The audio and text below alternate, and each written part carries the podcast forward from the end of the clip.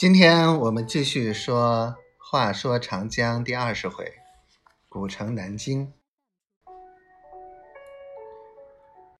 六朝佛教盛行，栖霞山上的千佛岩最初开凿于六朝。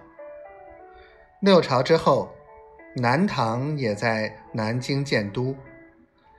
这座舍利塔就是南唐的旧物。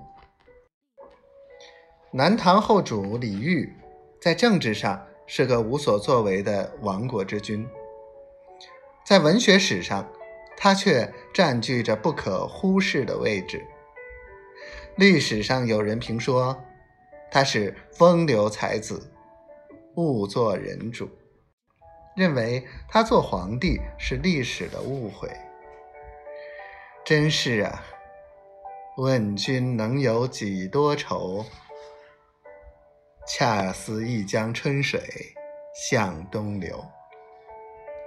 六朝和南唐都是国家处于分裂时期、偏安一隅的小朝廷，直到十四世纪的后期，明朝在这里建都，南京才第一次成为一个强盛的、统一的封建皇朝的首都。现在的南京城。就是明朝初年建成的，它依山傍水，把虎踞龙盘、长江天险的山川形势一气连成。城墙周围长三十七千米，是世界上至今还保存着的一座罕见的大城。